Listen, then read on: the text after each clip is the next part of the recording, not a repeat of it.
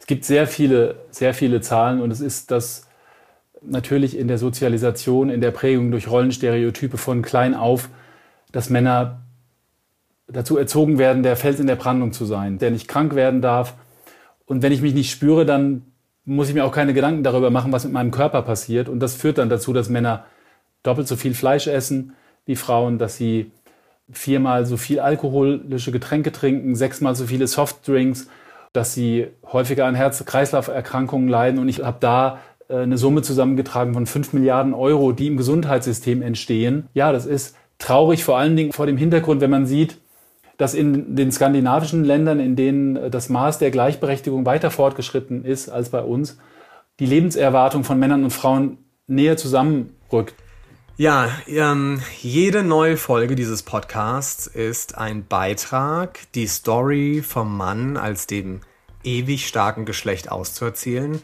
Männlichkeit trifft nämlich alle. Die dominante soziale Position des Mannes unterdrückt Frauen, queere Personen, Kids, aber im Endeffekt Männer selbst. Ich bin überzeugt davon, dass hinter Rollenstereotypen wie immer der Chef sein, bloß nicht rumheulen und Eier beweisen eine große Entspannung liegt für alle. Und gerade für Jungs und Männer liegt da auch eine neue Freiheit, vielleicht mal herauszufinden, was da noch so in dir schlummert, dass du dir vielleicht einfach nicht erlaubt hast oder vielleicht auch abtrainiert hast, weil es als unmännlich gilt immer den Starken spielen, auf Risiko gehen, keine Schwäche zulassen. Das ist eine gefährliche Nummer. Ja, die ist gewaltvoll und für die tragen wir auch alle die Kosten. Im wahrsten Sinne ist Männlichkeit kostspielig. Genau das bringe ich heute gemeinsam mit meinem Gast zur Sprache. Mein Name ist Fabian Hart und ihr hört Zart bleiben. Fabian Hart. Heute ist Boris von Hesen zu Besuch. Herzlich willkommen, Boris. Schön, dass du da bist. Ja, ich freue mich über die Einladung. Danke dir. Boris, du bist Wirtschaftswissenschaftler und auch in der Männerberatung tätig. Was das genau bedeutet, darauf gehen wir später noch ein. Du hast für die Diakonie in Bayern gearbeitet und auch bei der Drogenhilfe in Frankfurt und du bist auch Autor und Referent mit dem Schwerpunkt Männlichkeit. Dein aktuelles Buch heißt Was Männer kosten.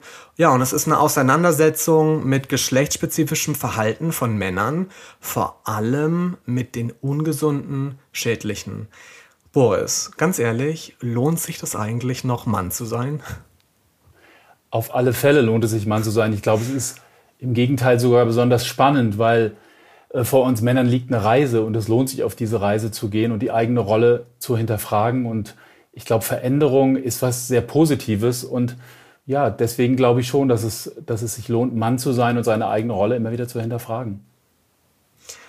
Wenn ich davon rede, dass der Mann in unserer Gesellschaft nach wie vor eine dominante Position einnimmt, dann höre ich oft in meinem Freundeskreis, erweiterten Freundeskreis oder von meiner Familie auch oder sogar von den Zuhörenden nach der Show, dass wir darüber doch irgendwie auch längst hinaus sind. Ne? Dass irgendwie wir haben Gleichstellungsbeauftragte, wir sind gleichberechtigter denn je und wir reden da zu viel drüber und jeder sei doch irgendwie seines Glückes Schmied. Man müsse halt eben nur machen und wollen. Und dann hier immerhin Angela Merkel und so. Und dann komme ich ja auch mit ein paar Zahlen ums Eck. Bleiben wir mal bei der Politik, das mache ich hier in der Sendung auch immer. Und dann sage ich ja, Angela Merkel, schön und gut, aber der 20. Bundestag besteht aus 736 Abgeordneten und nur 256 davon sind aktuell Frauen. Das sind unter 35 Prozent. So. Und dann die Hauptverdienernummer. Das ist einfach immer noch so, dass Männer Hauptverdiener sind, hm, dass sie zu 94 Prozent in Vollzeit sind, wenn Kinder ins Spiel kommen, dass Frauen noch immer 20 Prozent weniger verdienen als Männer, dass sie mehr arbeiten, nämlich unbezahlt, Pflegearbeit, Kindererziehung, Organisieren von Alltagsaufgaben und den ganzen Kram. Wie reagiert eigentlich Ihr Umfeld auf Ihre Datenbank, die Sie in diesem Buch veröffentlichen? Wie reagieren die Leser und Leserinnen? Hm.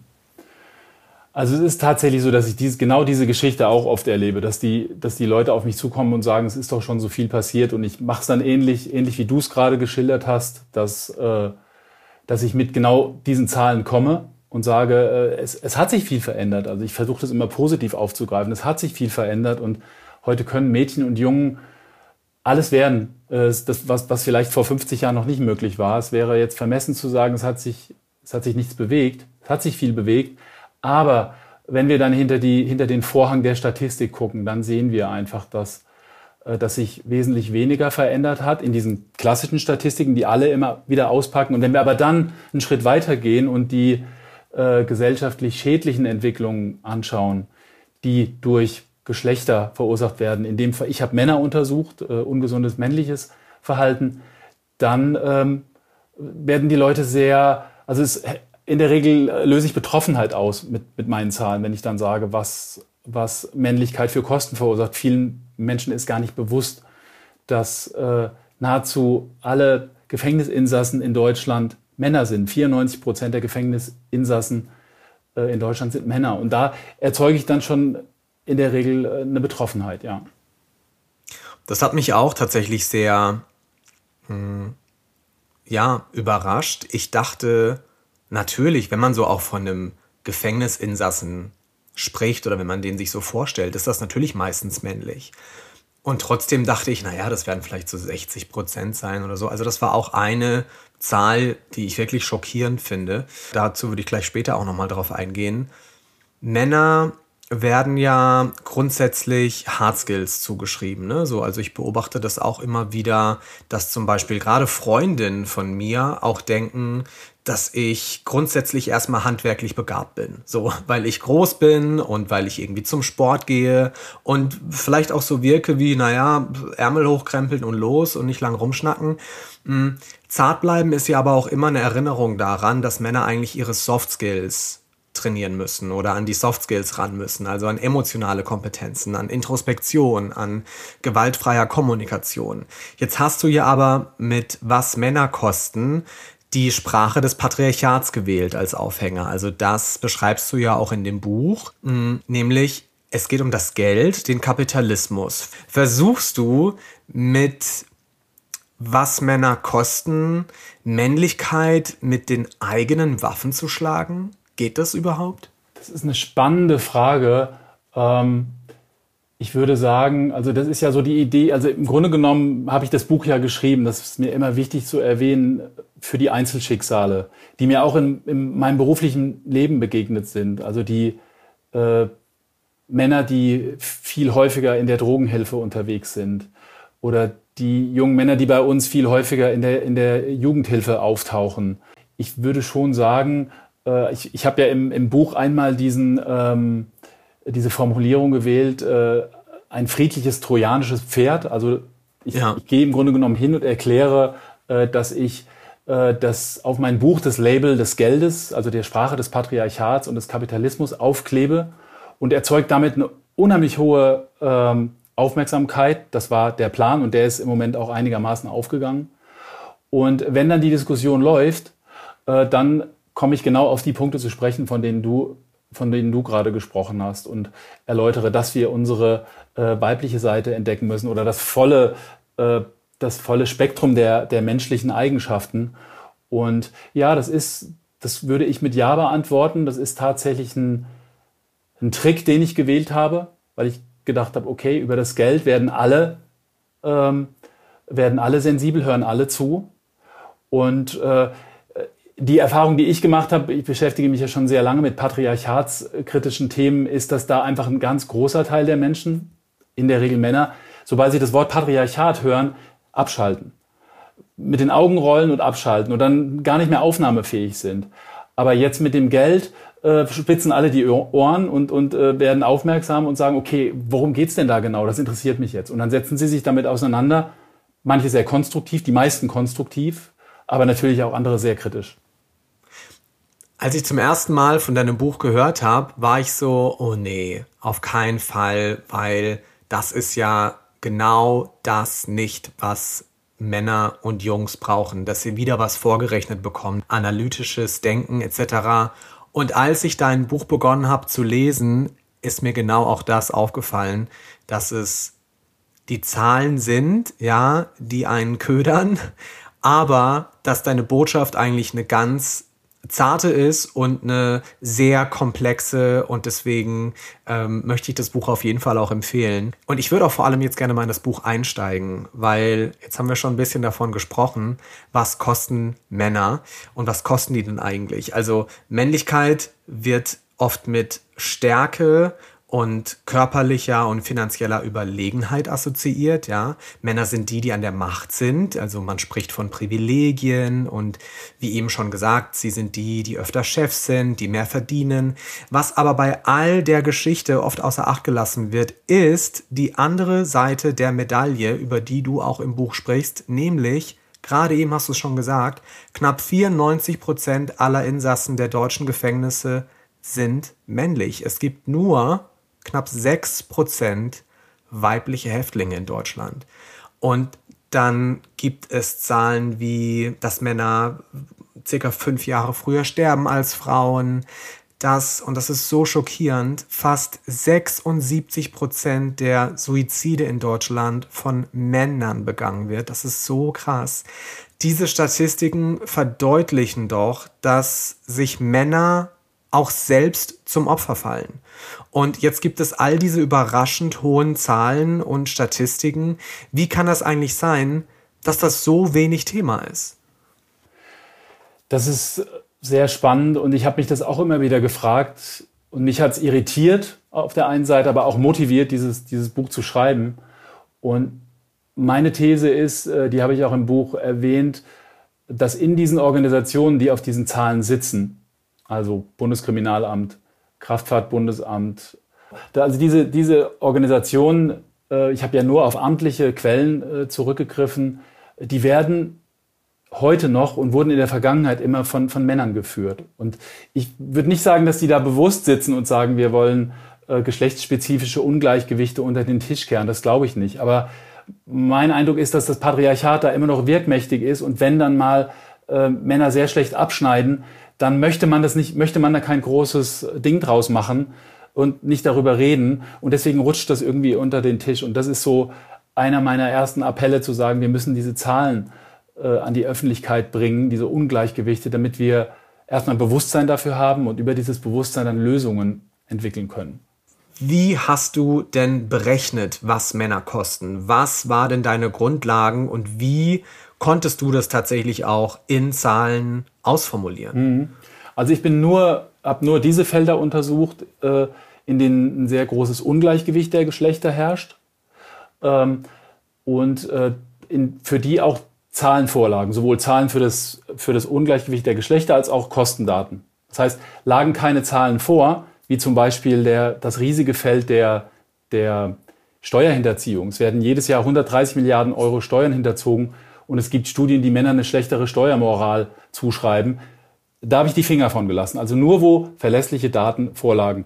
Der Bereich der Justizvollzugsanstalten ist ein sehr greifbares. Ähm, es gibt einen Durchschnittskostensatz pro Tag, äh, den ein Gefängnisinsasse oder eine Insassin kostet. Das sind 130 Euro. Und dann gibt es die Anzahl der, der Personen, die in Gefängnissen sitzen, mal 365 Tage, dann habe ich eine bestimmte Summe und dann bin ich hingegangen, das ist ganz wichtig, und habe die Kosten, die Frauen verursachen, von denen ab, Kosten abgezogen, die Männer verursachen. Also wir reden immer hier von Kosten, die Männer zusätzlich verursachen. Ja, und das, diesen Weg bin ich dann gegangen in der Sucht, habe mir da die Statistik angeschaut und das mit den Kosten gewichtet und das in jedem einzelnen Bereich und habe das dann so aufsummiert und so kommt es auf diese, ähm, auf diese äh, 63 Milliarden Euro. Und das lässt natürlich im Umkehrschluss die Annahme zu, dass die Kosten in Wahrheit viel größer sind, weil es waren keine Zahlen zum Beispiel für den Bereich Obdachlosigkeit da. Männer äh, sind zu die 75 Prozent aller Obdachlosen sind Männer. Bei Wohnungslosigkeit sieht es genauso aus. Die meisten Sportunfälle, Unfälle mit Waffen äh, werden durch äh, Männer äh, verursacht. Das Thema Steuern hatten wir schon. Korruption wird viel häufiger von Männern, über, überproportional häufig von Männern begangen. Das heißt, ich habe hier eine sehr konservative Rechnung äh, angestellt und auch dazu aufgerufen, dass andere ForscherInnen sich Bereiche anschauen, die ich noch gar nicht bedacht habe und habe das äh, und komme dann auf diesen Betrag. Und dass der sehr vorsichtig kalkuliert ist, sieht man jetzt auch gerade. Es ist jetzt gerade eine Studie äh, von der European Institute for Gender Equality und die haben die Kosten der häuslichen Gewalt berechnet. Und die haben für Deutschland einen Gesamtbetrag von 68 Milliarden Euro berechnet, also noch höher als der Betrag, den ich äh, berechnet habe für alle Kostenelemente. Das heißt, meine Rechnung ist sehr konservativ und die Kosten dürften in Wahrheit viel, viel höher sein. Und diese 63 Milliarden Euro, schlüssel die noch mal kurz auf. Bedeutet das pro Jahr? Genau, das bedeutet pro Jahr. Das heißt, in 20 Jahren äh, entstehen wie ich finde, unnötige Kosten mehr, von mehr als einer Billion Euro, mit denen man unglaubliche Veränderungen in diesem Land möglich machen könnte. Und das jedes Jahr, Jahr für Jahr.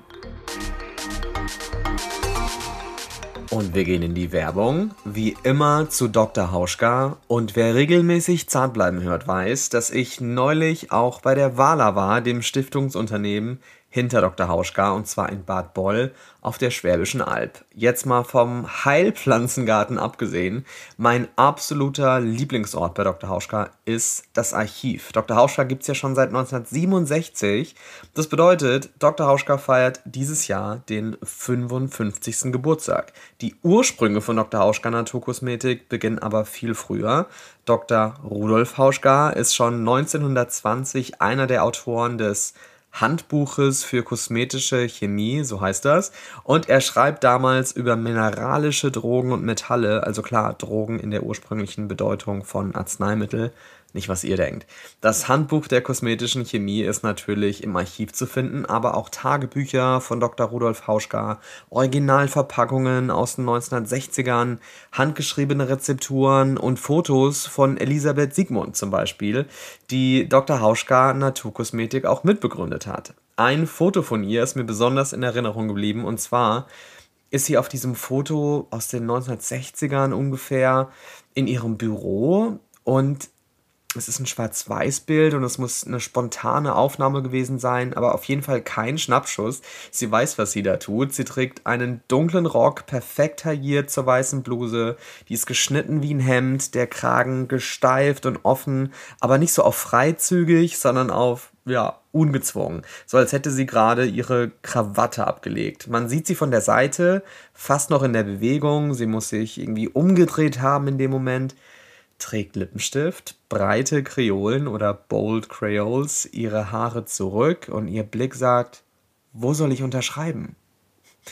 Noch mehr aus dem Dr. Hauschka Archiv später. Jetzt geht's erstmal zurück zur Show.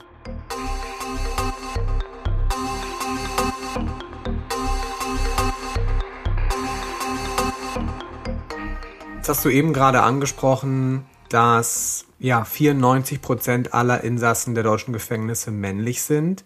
Innerhalb des Gefängnisses treffen Männer aufeinander, die Gewalt anwenden, morden, kriminell sind oder sonstige Verbrechen begehen.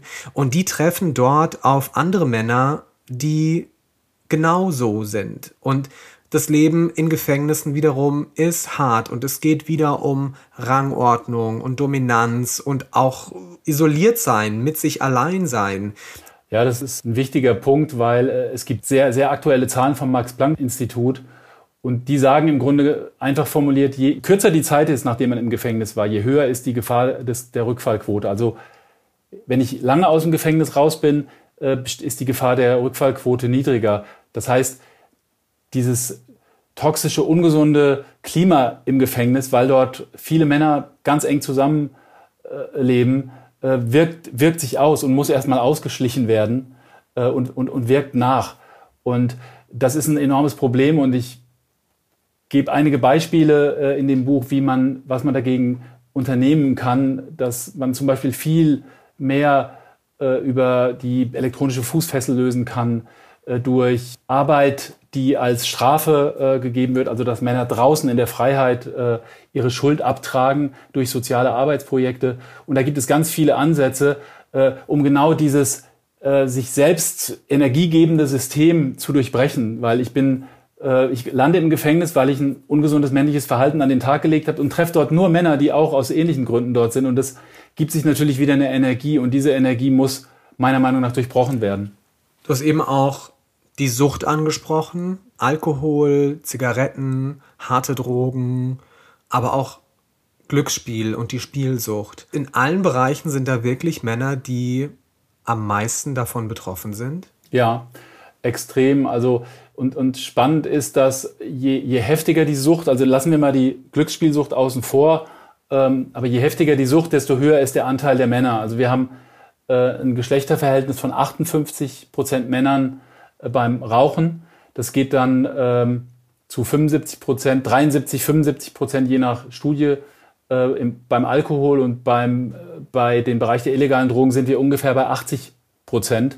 Das Glücksspiel, da ist das Verhältnis sehr extrem. Da liegen äh, Männer mit 88 Prozent in Führung. Es ist also ganz, ganz erschreckend, äh, dieses Feld. Aber außerhalb der Glücksspielsucht ist es, je heftiger die Sucht, je höher ist der Anteil der Männer. Die Alkoholsucht ist ja auch die ja am meisten verbreitete psychische Erkrankung bei Männern. Also das wird teilweise ja auch sogar noch ja euphemisiert oder als besonders männlich empfunden, wenn man jemanden unter den Tisch trinken kann oder wenn jemand mehr verträgt. Auf der anderen Seite ist es ja sogar unmännlich, wenn du irgendwie kein Alkohol trinkst, wenn du abends ausgehst. Also da fängt das Problem ja auch im regulären Konsum schon an von Alkohol. Ich wusste nicht, dass das beim Glücksspiel oder bei der Spielsucht, dass die Zahl da auch so hoch ist. Also irgendwie verwundern mich all diese Zahlen nicht und trotzdem schockiert mich, wie hoch die Zahl ist.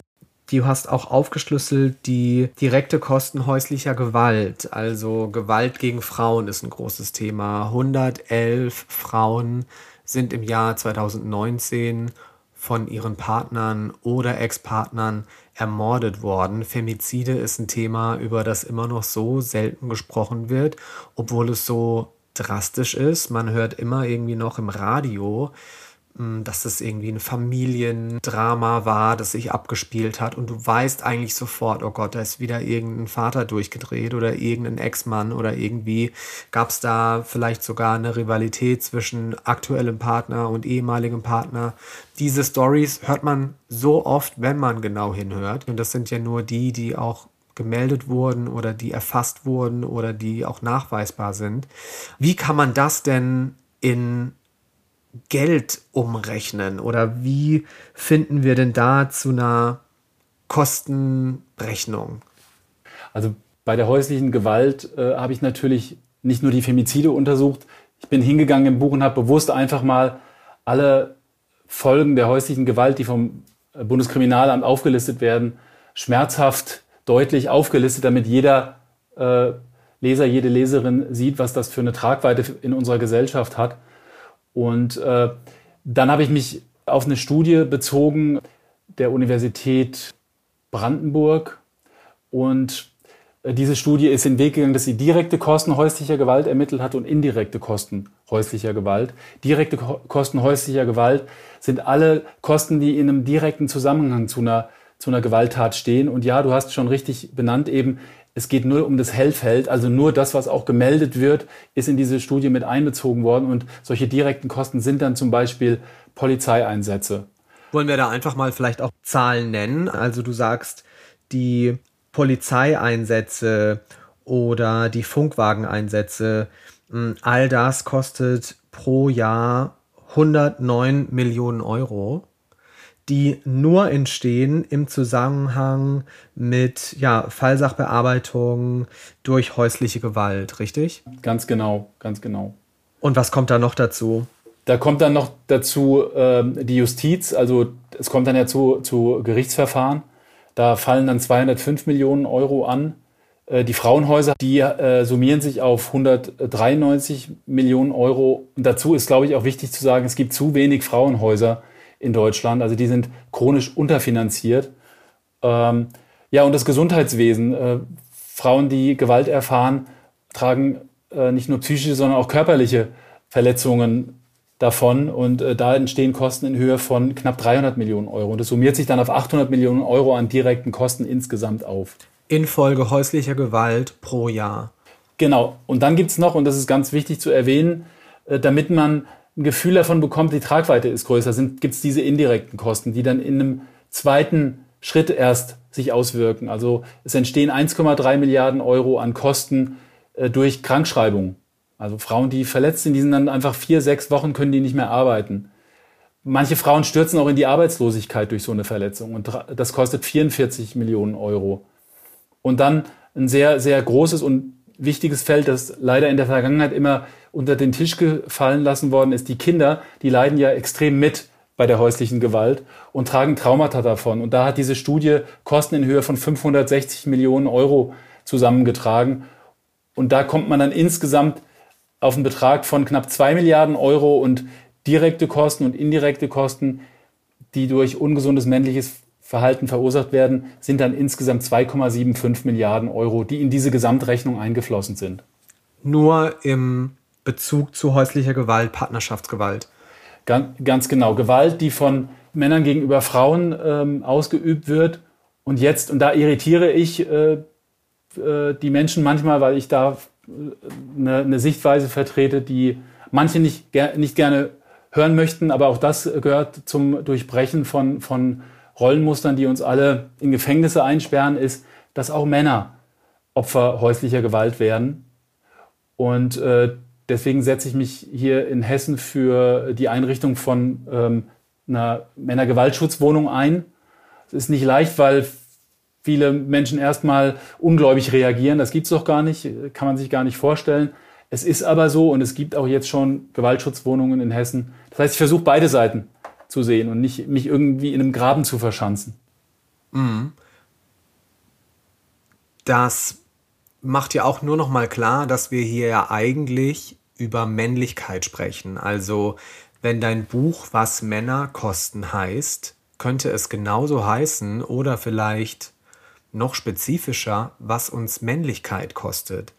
Weil diese patriarchale Männlichkeit, die Geschlechterrollen und Geschlechterstereotype reproduziert von Generation zu Generation, die wird ja nicht nur von Männern an Männer weitergegeben, sondern kann beispielsweise auch durch eine patriarchale Mutter weitergegeben werden. Ich kann es auch durch meine eigene Biografie komplett unterschreiben und auch ich bin eine Person, die in eine Therapie letztendlich gehen musste, aufgrund dessen, dass sie Gewalt erfahren hat, vor allem psychische Gewalt von der Stiefmutter. Ich weiß also, dass wenn wir hier über Männlichkeit sprechen, dass das nicht gleichzusetzen ist und auch nicht synonym zu verwenden ist für Männer, sondern dass es um die patriarchale Struktur geht, in der wir leben. Ja. Also den Titel, äh, gut, dass du den Titel nochmal ansprichst. Ähm, es ist, also man hätte das Buch auch nennen können, was das Patriarchat kostet, weil ich schon glaube, äh, es ist ein Geschlechtersystem, äh, in das wir reingeboren werden und äh, an dem beteiligen sich Männer mit ihren Rollenstereotypen, die sie geprägt haben, und auch Frauen. Und am Ende wird es immer wieder reproduziert. Aber dann hätten, glaube ich, ganz viele Menschen, wie ich vorhin schon gesagt habe, mit den Augen gerollt und hätten gesagt, oh nee, ja. nicht schon wieder ein patriarchatskritisches Buch. Und deshalb habe ich mich für diesen Titel entschieden, der den Finger in die Wunde legt.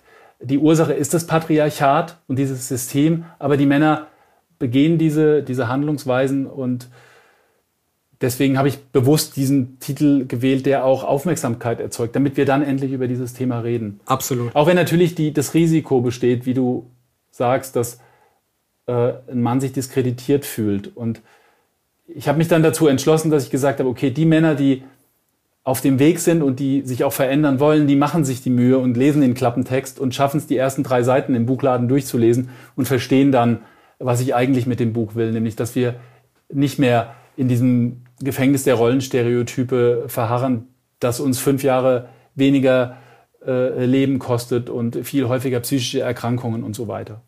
Aber faktisch ist ja auch an dem Titel nichts falsch. Also was Männer kosten, ist ja richtig begründet durch die Statistiken, die du aufzeigst und die Zahlen, die du ganz klar benennen kannst. Nur der Hintergrund ist natürlich, dass es eigentlich um Männlichkeit geht, um patriarchale Männlichkeit. Genau. Ich, ich, ich denke, es ist der, der ideale Titel, wäre gewesen, die volkswirtschaftlichen Kosten ungesunder Männlichkeit unter besonderer Berücksichtigung ja. von, sage ich jetzt mal, ja, ja, äh, um, um differenziert zu sein.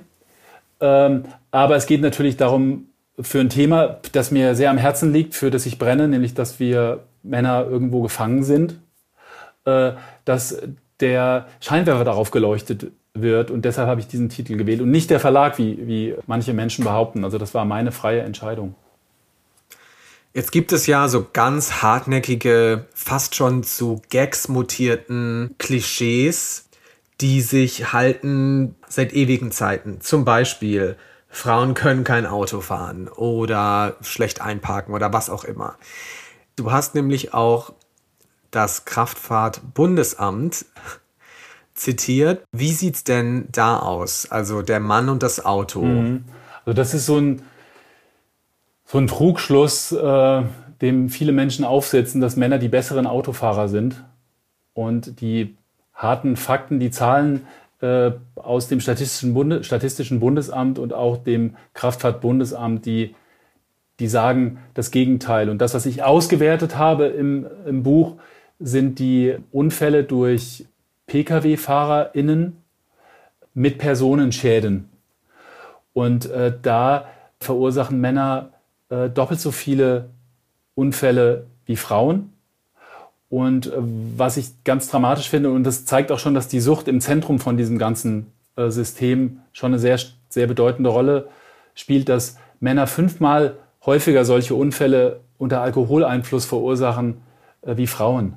Äh, das ist einfach eine sehr, sehr deutliche Zahl. Und ich bin dann auch hingegangen und habe mal geguckt, wie viele Punkte äh, auf den Flensburger Konten liegen und die gehen zu 80 Prozent auf männliche Konten. Nur 20 Prozent der Punkte sind von Frauen angesammelt worden. Die Geschwindigkeitsübertretungen, die ein Knöllchen zur Folge hatten, werden zu 78 Prozent von Männern dominiert. Also das ist, zieht sich wie ein roter Faden durch, den, durch die gesamte Verkehrswelt, dass Männer mehr Schaden verursachen. Und ich glaube, das ist ein ganz gutes Kriterium, wer am Ende besser Auto fährt, Männer oder Frauen. Ja, und es ist tatsächlich so, wann immer ich an einem großen Platz bin, in einer großen Stadt, jetzt Hamburg oder Berlin oder wo auch immer, und du hörst den lauten Motor und dass da jemand richtig Gas gibt und du drehst dich um und du guckst ins Auto und es sind in den meisten Fällen Männer. Ja, ich glaube, der, die, der Verkehr ist so ein Stück weit auch so ein Symbol. Es gibt diese eine sehr positive Bewegung hin zu mehr Umweltfreundlichkeit und dann gibt es auch diese Gegenbewegung, äh, diese Extreme. Und es, das sind ja diese Autoposer, von denen du gesprochen hast, die im Grunde genommen durch diese bekannten Straßen fahren, äh, um da dann richtig aufs Gas zu drücken. Und es ist für jemanden, der seine eigene Männlichkeit kritisch reflektiert, so klischeehaft, äh, dass man manchmal ratlos davor steht und sagt, okay, wie, wie erreiche ich diese Männer? Und es ist ein Trugschluss zu glauben, es, ist nur in bestimmten Gesellschaftsschichten. Da, da sind am Kölner Ring fahren junge Männer aus reichen Familien mit ihren mit mit Papis Auto vorbei oder auch äh, junge Migranten, die sich die mit mit einem äh, aufgemotzten äh, Fahrzeug. Also da das zieht sich durch alle gesellschaftlichen Schichten und das bildet sich auch zum Beispiel in den Zulassungszahlen ab. Also ich habe mal ausgewertet beim Kraftfahrtbundesamt die Zulassungszahlen von Fahrzeugen über 450 PS. Also vollkommen absurd, kein Mensch braucht das. Ja, ja. Äh, und da liegen Männer immer über 90 Prozent äh, der Personen, auf die die Fahrzeuge zugelassen sind. Und äh, richtig extrem wird's dann bei solchen Fahrzeugen wie Ferrari, Lamborghini, Mercedes AMG, diese hoch gezüchteten Autos, die dann sogar über 500 PS haben. Also auch da wieder, je heftiger, je, je kräftiger, desto mehr Männer sind da äh, an der Spitze äh, der Statistik.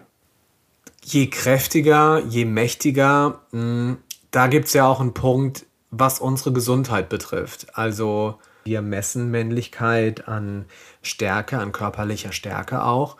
Und gleichzeitig, wenn wir mal von den Muckis absehen, es gibt ja auch den Dadbot, also ein, ein Körperbild des Mannes, der sich ordentlich was anessen darf und es wirkt dann trotzdem auch super männlich, weil ja, an dem Typ darf schon mal was dran sein das wird ja auch idealisiert und gleichzeitig sehen wir, dass Männer einfach ungesünder leben als Frauen. Also so doof das jetzt klingt und so pauschal das jetzt klingt, aber schauen wir uns die Statistiken an, sehen wir, ich habe es eben schon gesagt, dass Männer fast fünf Jahre früher sterben und das kann man nicht biologistisch begründen, ähm, denn in Gesellschaften oder auch in mh, in, in, in, in Einrichtungen. Du hast auch im Buch äh, beispielsweise äh, das Kloster als ähm, eine solche Einrichtung beschrieben, wo Männer und Frauen gleich alt werden aufgrund dessen, dass sie den gleichen Lebensstil haben.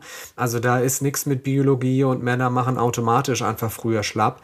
Männer leben einfach ungesünder und das ist nicht nur jetzt auf alkoholisches Verhalten oder auf ich gebe mehr Gas und riskiere mehr und riskiere auch mein Leben, sondern es geht da auch einfach ums Essen und um sportliche Betätigung und einfach auch das Gefühl für den eigenen Körper. Also, dass der Körper keine Maschine ist, die halt einfach läuft wie so eine Karre, sondern dass hm, ich mich auch darum kümmern muss. Irgendwie ist da das Empfinden oder auch der Blick auf den eigenen Körper ein völlig anderer. Ja, es gibt sehr viele, sehr viele Zahlen und es ist das, was du jetzt auch schon angedeutet hast, so dass Männer, und das sehe ich natürlich in der Sozialisation, in der Prägung durch Rollenstereotype von klein, klein auf, dass Männer dazu erzogen werden, der Fels in der Brandung zu sein, der äh, das Geld ranholt, äh, der dabei gesund bleiben muss, der nicht krank werden darf.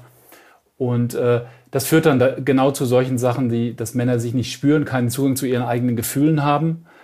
Und wenn ich mich nicht spüre, dann muss ich mir auch keine Gedanken darüber machen, was mit meinem Körper passiert. Und das führt dann dazu, dass Männer doppelt so viel Fleisch essen wie Frauen, dass sie ähm, viermal so viel alkoholische Getränke trinken, sechsmal so viele Softdrinks. Und das über viele, viele Jahre des Lebens führt einfach dann dazu, äh, dass sie häufiger an Herz-Kreislauf-Erkrankungen leiden. Und ich habe mir unterschiedliche Studien angeguckt, besonders die, die auf das Herz-Kreislauf-System abzielen und habe da äh, eine Summe zusammengetragen von 5 Milliarden Euro, die im Gesundheitssystem entstehen, an direkten Kosten. Also nicht, es lagen hier keine indirekten Kosten vor, nur die, nur die direkten Kosten.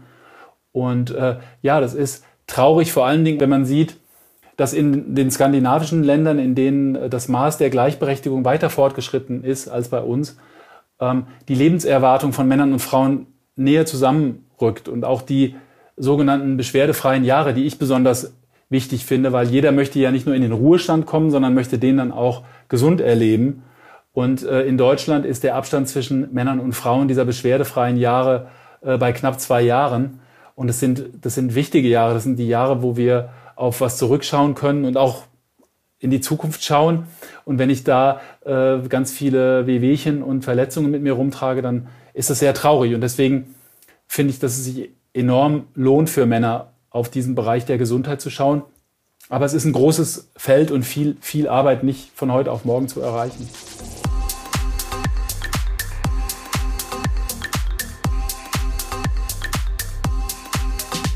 Und wir sind noch einmal zurück in der Werbung bei Dr. Hauschka. Und im ersten Werbeblock habe ich von meinem Besuch im Dr. Hauschka Archiv in Bad Boll erzählt und wie sehr eigentlich deutlich wird, dass die Ursprünge von Dr. Hauschka auch Ursprünge von Naturkosmetik sind, wie wir sie heute kennen.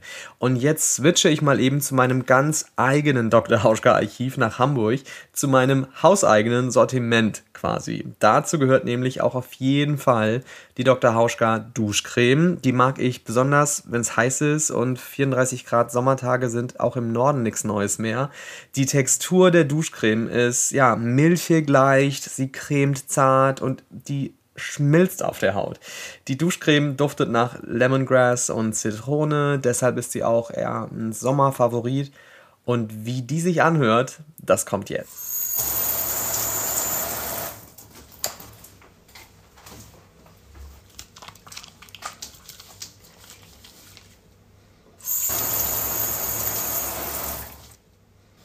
So, das war eine kurze Abkühlung. Ich habe euch mit unter die Dusche genommen quasi und jetzt geht's maximal erfrischt zurück zur Show, zurück zu Zartbleiben.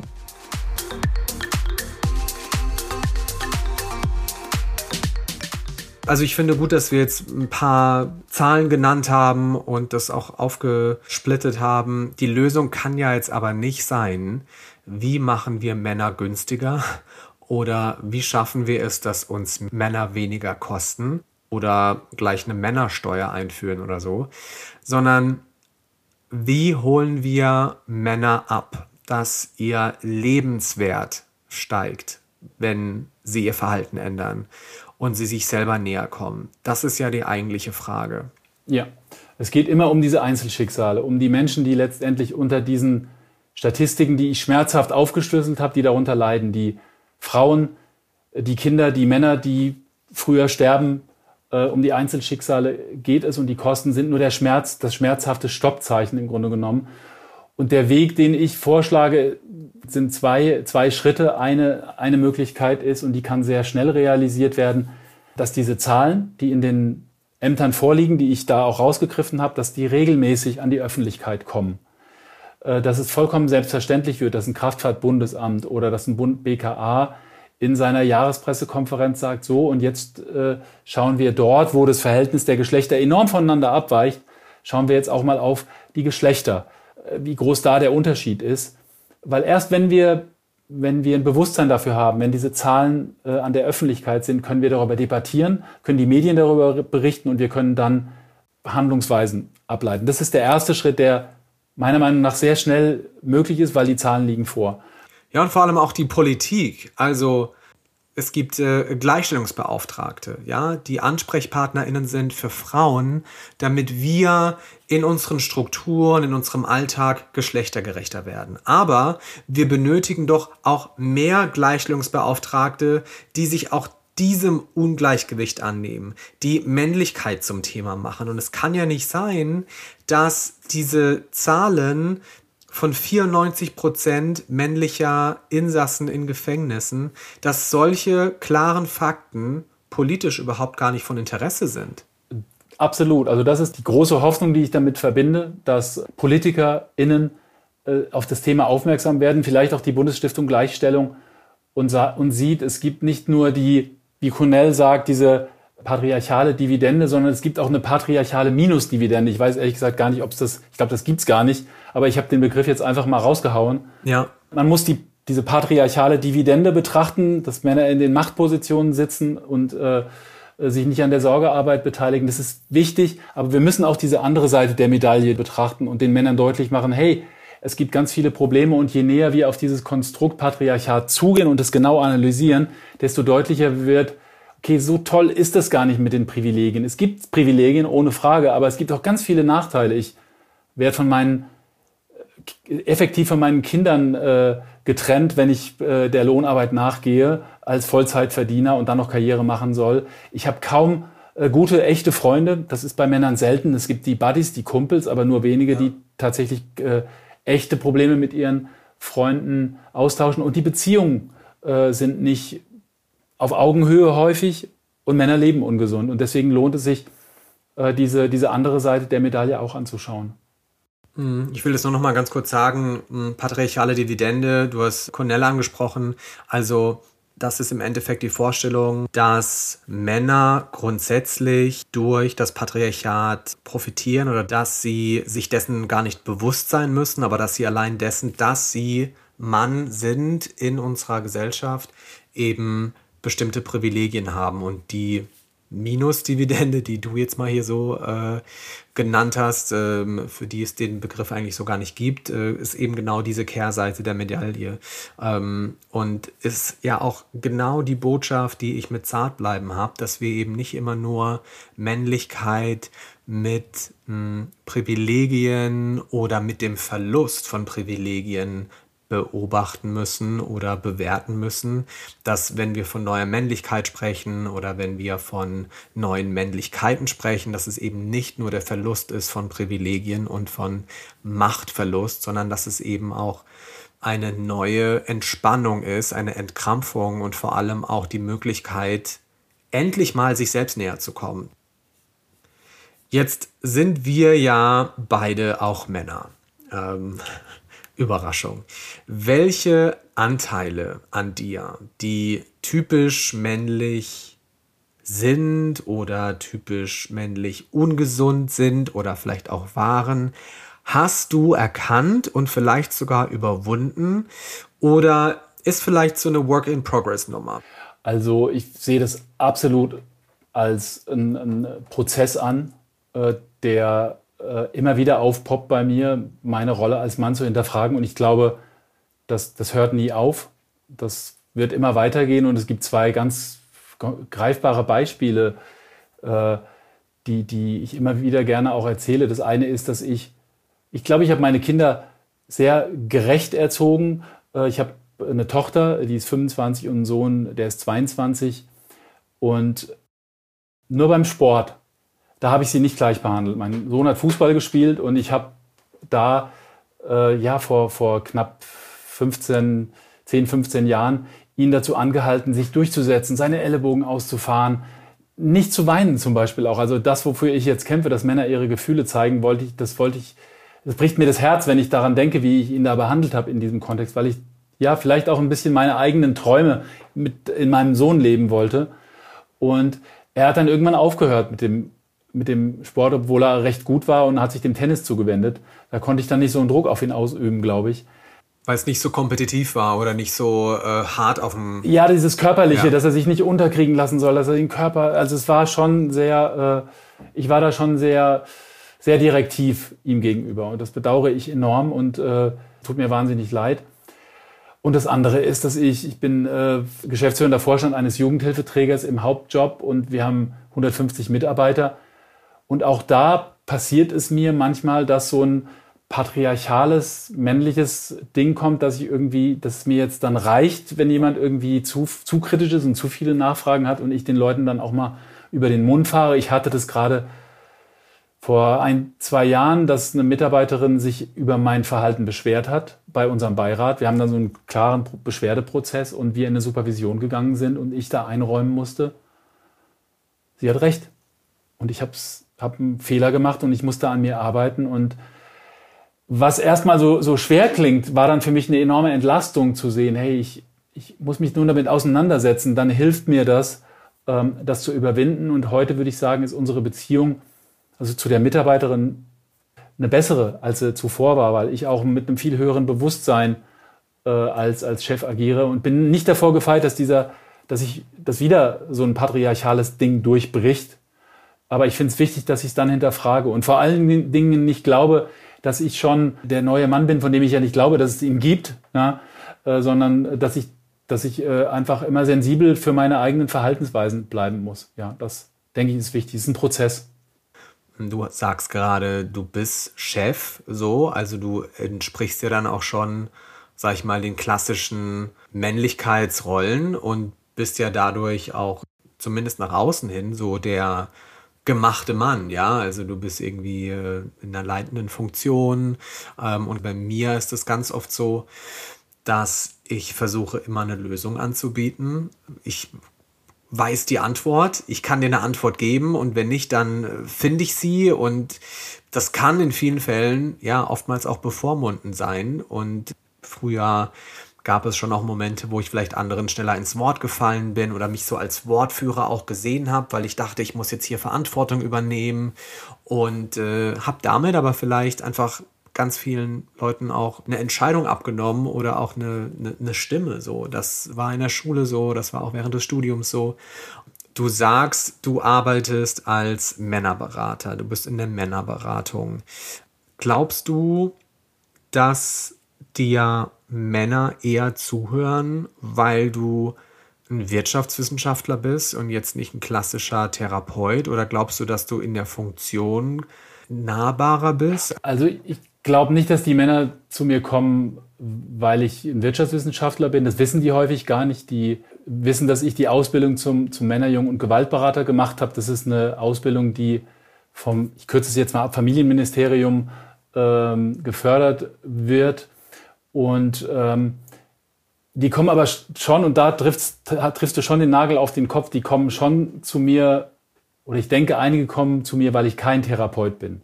Weil sie, weil sie äh, nicht irgendwie mit, mit äh, ich sag, übertreibe jetzt mal mit einem Seelenklempner äh, in Kontakt kommen wollen, sondern weil sie jetzt ein Problem haben und dann suchen sie jetzt jemanden, mit dem sie, mit, mit dem sie reden können.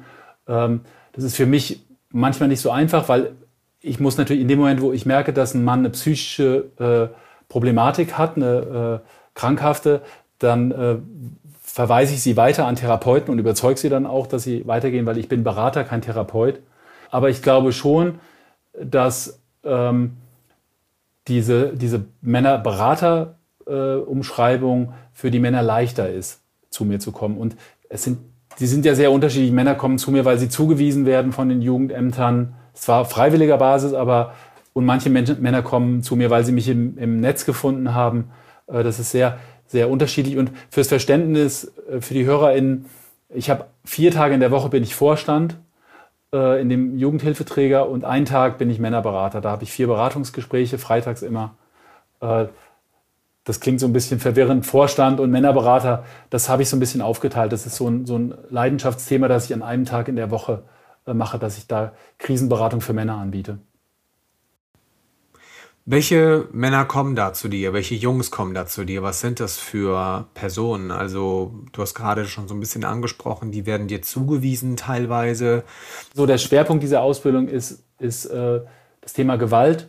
Und äh, da werden Männer zum Beispiel über die Jugendämter äh, mir zugewiesen. Die kriegen eine Empfehlung. Da ist hier der Boris von Hesen, der ist Männer-, Jung- und Gewaltberater. Setzen sich doch mal mit dem zusammen. Vielleicht kann der Ihnen da weiterhelfen. Also, äh, das sind Männer, die äh, als Täter äh, in, im Familiensystem häusliche Gewalt ausüben oder auch ihren Kindern gegenüber gewalttätig sind. Mit denen arbeite ich an ihrem Gewaltthema. Aber, und die werden auch zugewiesen oder kommen jetzt zunehmend häufiger auch zu mir selbst, selbst sind Männer, die Opfer von, von häuslicher Gewalt sind. Mit denen arbeite ich dann auch. Und die beiden anderen Gruppen äh, sind Männer in Beziehungskrisen. Äh, Beziehungskrisen mit ihrer Partnerin oder mit ihrem Partner sind ja häufig existenziell in dem Moment, wenn ein soziales System droht, auseinanderzubrechen oder auseinandergebrochen ist. Ja. Und äh, es gibt dann noch Übergänge. Ich hatte schon junge Väter, die überfordert waren mit der Rolle als Vater, bevor, selbst, also schon bevor das Kind da war, dass so die Angst so groß war. Oder der Übergang vom, vom alles definierenden Berufsleben in den Ruhestand ältere Männer, die, die da einfach vor, einer, vor einem riesigen Fragezeichen stehen. Wie geht mein Leben jetzt weiter? Ich hatte so einen hohen Status, jetzt ist das weg. Und, und das ist ganz wichtig, es gibt auch ähm, Frauen, die Männer beraten. Und es ist jedem Mann dann, jedem Mann in der Krise, das soll dem sein Entscheidungsfeld sein, ob er sich von einem Mann oder einer Frau lieber beraten sieht. Hm. Seit wie vielen Jahren machst du das jetzt? Seit wie vielen Jahren berätst du Jungs und Männer? Äh, seit knapp dreieinhalb Jahren. Was ist eine Sache, die du immer wieder hörst? Also egal jetzt aus welcher Situation so ein Mensch kommt oder so ein Mann kommt. Ja, das ist im Grunde genommen bei fast allen meiner, meiner äh, Klienten, das ist das Thema Gefühle.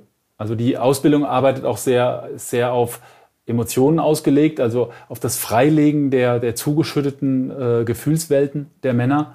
Und äh, Gefühle sind enorm wichtig, um die eigenen Bedürfnisse und die Bedürfnisse der anderen Menschen zu spüren. Und deswegen gehen wir an diese, diese Gefühle ran. Sehr, tatsächlich sehr viel über das Zuhören. Ich höre den Männern sehr viel zu. Und wenn ich das Gefühl habe, jetzt äh, hat er hier da geht es eigentlich um ein Gefühl, aber er hat es irgendwie umschrieben, dann sage ich zu ihm zum Beispiel, oh, da waren Sie traurig. Und das ist der Moment, wo bei ganz vielen Männern plötzlich irgendwie klar wird, oh ja, klar, da war ich traurig. Und dann passiert es häufig, dass sie dann, dass sie dann weinen und das erste Mal seit langer Zeit außerhalb von einem traurigen Film äh, die Tränen fließen. Also da, das ist, ein, das ist wirklich so eine Gemeinsamkeit, dass ich bei fast allen Männern, die, die zu mir kommen, eine, eine verschüttete Gefühlswelt vorfinde, die ich mit ihnen äh, versuche freizulegen. Ja? Äh, jemand äh, erzählt mir, äh, dass ihn äh, das wütend gemacht hat, dass seine Frau, das hatte ich gerade letztens, dass seine Frau ein eigenes Schlafzimmer jetzt haben möchte. Ja? Und ähm, dann habe ich zu ihm gesagt, ähm, bist du da nicht traurig? Und das sind dann meistens diese Momente, wo dann, oder dass jemand Angst hat häufig haben Männer ganz große Schwierigkeiten, ihre Angst äh, zu benennen. Und deswegen glaube ich, ist wichtig, es ist, es ist nötig, dass ihnen jemand das zurückgibt. Also sie erzählen von ihrem Leben, von ihrer Problemlage und der Berater geht dann zu einem bestimmten Punkt rein und sagt, versucht das wirkliche Gefühl zu benennen, das äh, der Klient nicht schafft auszusprechen und auch nicht zu fühlen. Und das kann helfen, so einen Prozess, Prozess in Gang zu bringen. Jetzt möchte ich noch auf eine Sache eingehen, die mir persönlich sehr wichtig ist. Denn es gibt ja schon viele Menschen in unserer Gesellschaft, die so einen zähen Kampf ja, mit der Gesellschaft, aber auch mit sich selbst mh, mm, durchgangen sind oder durchlaufen sind, aufgrund dessen, dass sie vielleicht dem binären Geschlechterkonstrukt überhaupt nicht zugehörig sein wollen. Das sind genderqueere, nicht-binäre Menschen, Trans- oder Interpersonen, von denen wir ja eigentlich so viel lernen können, wenn es darum geht, sich radikal mit sich selbst auseinanderzusetzen, auch ja geschlechtsspezifische Zuschreibungen und so einen ganzen Anforderungskatalog ad acta zu legen, und gerade die werden nicht für ihre wahre Stärke, ihren Pride vielleicht auch gefeiert und gesehen, sondern im besten Falle toleriert. So, die können ja ihr Ding machen. Und gleichzeitig finden auch diese Personen, also queere Personen, finden nicht in den offiziellen Statistiken statt. In deinem Buch Was Männer kosten beschreibst du ja auch eine Ungerechtigkeit zwischen Mann und Frau, machst auf die Kehrseite der Medaille aufmerksam. Aber ein ganz großer Punkt darin hm, wird gar nicht abgebildet, weil es oftmals die Statistiken dazu gar nicht gibt. Ja. Also erstmal muss ich sagen, dass mich das, äh, was du jetzt gesagt hast, sehr bewegt und äh, ich da was für mich mitnehme, weil ja, du hast recht, Menschen, die sich keinem Geschlecht zuordnen und die sich, sag ich mal, so als, also du hast sie jetzt so als, als Pioniere des Aufbrechens der Rollenstereotype beschrieben. Und das finde ich total schön und wichtig. Ähm, warum ist das so? Ich, ich glaube schon, dass es da, und da, ich habe ja, hab ja dieses eine kleine, diesen kleinen Abschnitt in meinem Buch, äh, das heißt Männer, Frauen und Punkt, Punkt, Punkt, und wo ich genau dieses Problem beschreibe, weil ich da ein Stück weit Opfer der Statistik bin. Äh, seit äh, 2018 gibt es die Möglichkeit, das dritte Geschlecht eintragen zu lassen. Und ähm, natürlich sind die Zahlen, die ich erhoben habe, 2019, 2020, es liegt kein Datenmaterial vor. Ich ja. glaube, da, da wird die Zeit zeigen, da, dass es da auch aufgebrochen wird in diesem Bereich.